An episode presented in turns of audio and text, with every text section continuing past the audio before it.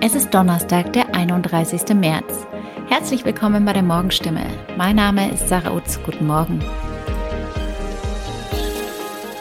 Und das sind heute unsere Themen. Skepsis und Vorfreude. Ende der meisten Corona-Beschränkungen rückt näher. Ortsdurchfahrten mit Tempo 30. Anwohner berichten über ihre Erfahrungen. 5G-Ausbau. Mobilfunkanbieter geben Gas in der Region. Wenn am Sonntag die meisten Corona-Beschränkungen fallen, findet in Heilbronn der erste verkaufsoffene Sonntag in diesem Jahr statt. Gleichzeitig mit dem Musikevent Magie der Stimmen. Der Einzelhandel habe händeringend auf den verkaufsoffenen Sonntag gewartet, sagt Steffen Schoch von der Heilbronner Marketing GmbH. Auch wenn etwas Anspannung dabei sei, ist man zuversichtlich, dass alles gut laufen wird, so Projektleiterin Andrea Jenner. Das parallel stattfindende Musikevent geht am Sonntag um 13 Uhr los. Auch in Kneipen, Restaurants, Hotels und Clubs soll nach dem 2. April wieder der Alltag einkehren. Die Freude unter den Gastronomen in der Region ist darüber noch verhalten. Im Hotel und Restaurant an der Linde in Neckarsulm zum Beispiel werden Mitarbeiter auch die nächsten Tage noch Masken tragen, so der Inhaber. Auch die Desinfektionsmittel sollen an den Eingängen weiterhin stehen bleiben.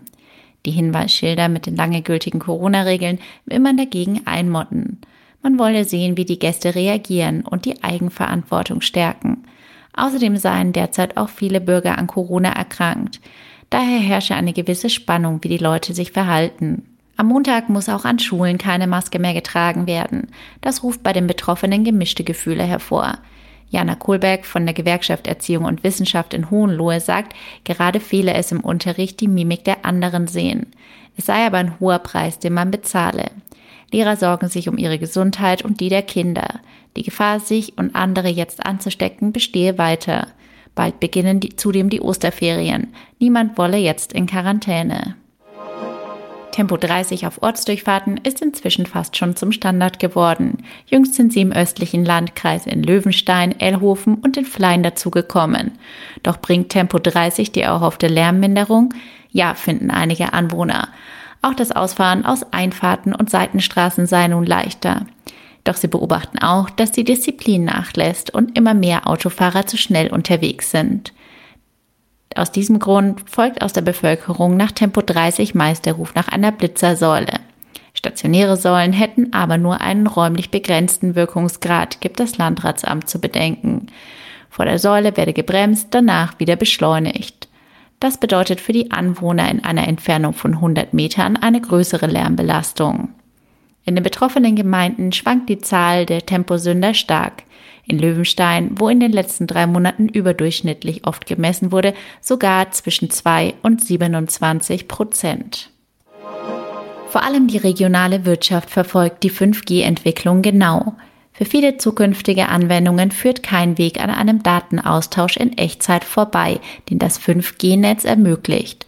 Aber auch bei Privatpersonen ist die Nachfrage nach einer schnelleren Datenübertragung per Mobilfunk da. Die Anbieter Telekom, Vodafone, O2 Telefonica und 1 und 1 Drillisch, die 2019 die exklusiv für 5G genutzten Funkfrequenzen ersteigert haben, konzentrieren sich beim Ausbau derzeit auf Ballungszentren. Es stehen also größere Städte im Fokus, was nicht heißt, dass Heilbronn und die Umgebung außen vor sind. Im Gegenteil, alle Anbieter außer 1 und 1 Drillisch haben sich für den Ausbau in der Region konkrete Ziele gesteckt. Um die Versorgung mit 5G-Mobilfunkstandard zu verbessern, werden in der Region Heilbronn derzeit viele Masten aufgestellt und neue Stationen eingerichtet.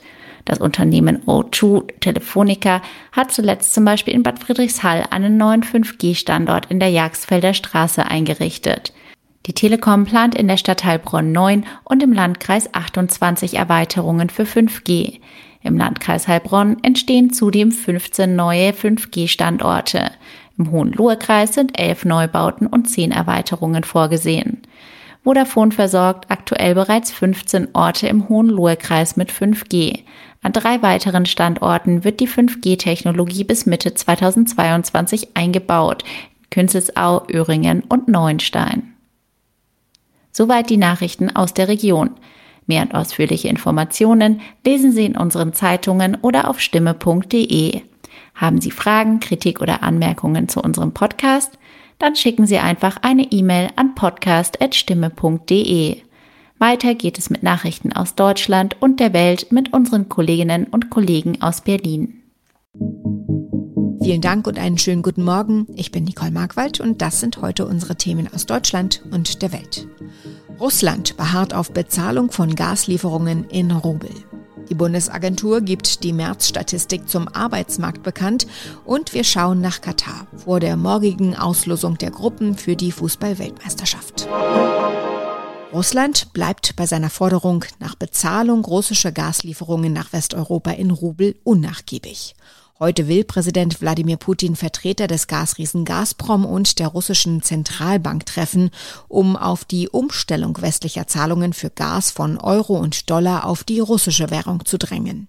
Ulf Mauder berichtet aus Moskau. Bisher bezahlen die Europäer in Dollar oder Euro für russisches Gas. Nun will Putin nur noch Rubel akzeptieren. Das stärkt die nationale Währung Russlands. Zudem erklärt der Kreml hier in Moskau, niemand könne mit westlichen Devisen noch etwas anfangen.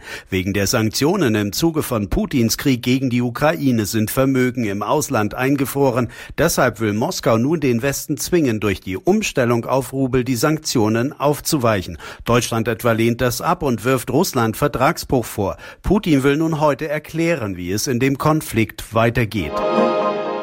Die Zahl der Arbeitslosen ist seit Monaten rückläufig, von Ausnahmen abgesehen. Hält dieser Trend an, auch vor dem Hintergrund des Ukraine-Krieges? Aufschluss geben darüber wohl die Daten der Bundesagentur für März. Sie werden am Vormittag erwartet. BLR-Kollege Nils Paul berichtet aus Nürnberg. Inflation, Rohstoffengpässe, Lieferprobleme und dazu nun der Ukraine-Krieg. Für die Wirtschaft wird die Lage immer unübersichtlicher, so IFO-Präsident Clemens Fußt. Niemand wisse, ob wir nicht vor einem größeren wirtschaftlichen Einbruch stehen. Deswegen werden sich die Unternehmen sehr genau überlegen, ob sie derzeit neue Mitarbeiter einstellen wollen, sagte Fußt. Auch der IFO-Beschäftigungsindex hat einen kräftigen Dämpfer bekommen. Ein größerer Anstieg der Arbeitslosigkeit sei aktuell aber nicht zu erwarten. Morgen werden in Katar die Gruppen für die Fußball-Weltmeisterschaft im Winter ausgelost. Keine WM war jemals so umstritten wie dieses Turnier in der Wüste. Das Land steht wegen massiver Menschenrechtsverletzungen in der Kritik. DPA-Fotograf Christian Carisius ist seit Montag in Katar und schildert uns nun seine Eindrücke. Wenn du so durch die Stadt läufst, kriegt man dann mit, dass in einigen Monaten dort eine WM stattfinden wird? Also wenn ich hier so durch die Stadt laufe, sehe ich noch nicht viel WM-Dekoration. Die Corniche, die große Promenade am Wasser, ist mit vielen Flaggen und Wimpeln dekoriert. Es gibt einen Aussichtspunkt mit Fahnen der teilnehmenden Nationen. Da ist auch eine Countdown-Uhr, die die Zeit runterzählt, bis die WM wirklich losgeht. Das sieht schon ganz schön nach WM aus. Aber im restlichen Doha ist eigentlich nichts zu erkennen von der WM. Das Land steht ja wegen der Menschenrechtslage in der Kritik. Davon wirst du wahrscheinlich nichts mitbekommen, wenn du einfach so durch die Stadt läufst. Aber ein großer Kritikpunkt ist ja die Situation der Wanderarbeiter, die auf den Baustellen für die anstehende WM tätig sind. Siehst du noch viele Baustellen? Von der kritisierten Menschenrechtslage hier in Katar bekommt man in Doha eigentlich nicht so viel mit, wenn man als Tourist oder Besucher durch die Straßen läuft. Was auffällt, ist, dass wirklich an jeder Ecke noch gearbeitet wird. Also ob das jetzt Straßen sind, Unterführungen oder auch Häuser, es wird gebaut, gebaut. Es ist wirklich irre. Was auffällt, ist, dass auch spät abends noch gearbeitet wird.